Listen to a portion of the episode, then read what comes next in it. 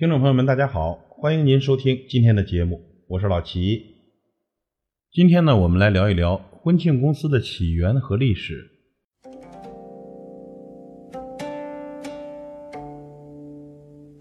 说到结婚，这可是每个人的人生大事，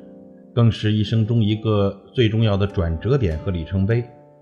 每一个过来人恐怕能够忘掉生活中曾经发生过的许多事情，但是都会对自己的婚礼。铭刻在心，这一辈子都无法忘却。所以，新人们选择一家好的婚庆公司也是很有必要的。那说到婚庆，我们国内婚庆公司的起源可以追溯到清朝时期的京城。说起京城的婚庆公司啊，至今已经有近百年的历史了。早在清代，京城就出现了专门为结婚的人服务的行业——喜轿铺。可以说是今天婚庆公司的原始版，主要是为结婚的人提供花轿，并且附带轿夫啊、锣鼓手、执事之类的。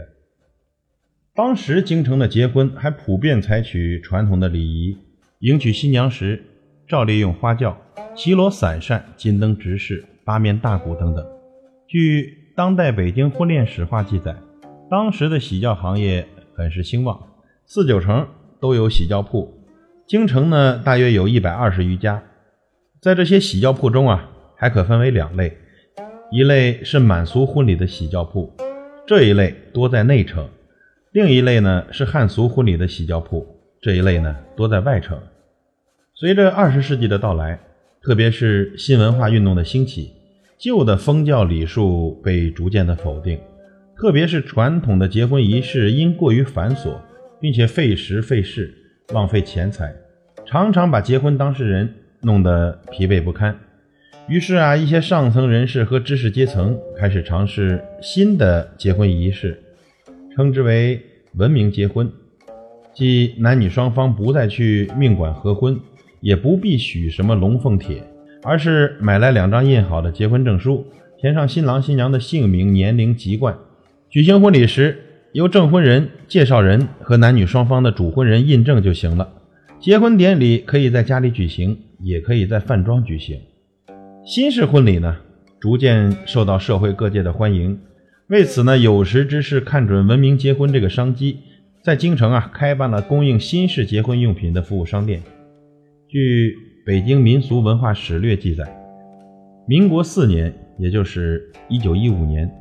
罗马市大街开办了喜庆婚礼用品租赁社，专门出租文明结婚的用品。他原本是一家有着三十多年历史的喜轿铺，掌柜的是山东人，很精明。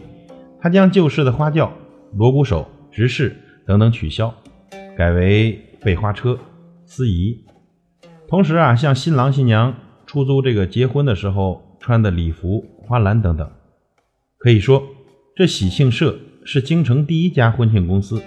他所承办的事宜与今天婚庆公司所承办的内容很相近。只是啊，所提供的服务项目较少，经营规模也不大。到了民国二十三年，也就是一九三四年的九月，江苏无锡人郁志昌在宣武内容县胡同开办了子房子新婚用品服务社，为文明结婚的年轻人提供一条龙式服务。他专门出租文明结婚礼堂上用的各种陈设，新郎新娘穿的西式的礼服，新娘用的头纱、珠冠、头花、手花。花篮等等，且代雇花车、乐队、司仪，甚至啊，连结婚典礼的仪式单都给印好了。到了民国二十六年，也就是一九三七年，北平市社会局积极提倡改进习俗，提倡节约的文明结婚仪式，受到许多年轻人的响应，由此啊，也促进了子房子的业务蒸蒸日上。一九三八年，迁到六部口旁边，三间紫色的大门脸儿。较前更为壮观。此后，京城出现了多家为婚庆服务的行当，如东城的福双新婚用品服务社、西城的金利新婚服务公司、南城的美新新婚服务所、喜临门婚庆服务公司等等。但其门店规模和服务业务与子房子相比，还是稍显逊色。为了争到客源。各婚庆服务社利用一切机会，广泛的宣传文明结婚的体面、省钱、省事等种种优点，同时呢，扩大服务范围，一些婚庆服务社的老板还广为结交社会各界名流，争取他们的光顾与支持，以扩大自己的影响。到上世纪四十年代末，京城有婚庆公司近十家。进入上世纪五十年代以后呢，京城的婚庆企业同其他私营企业一样，在公司合营的历史大潮中，迎来了所有制的变革，有的停业，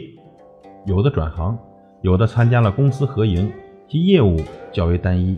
或改为照相馆，有的改为服装店，而婚庆服务的业务被取消了。一直到改革开放以后，随着年轻人对新鲜事物的不断追求。婚礼的花样也越来越多，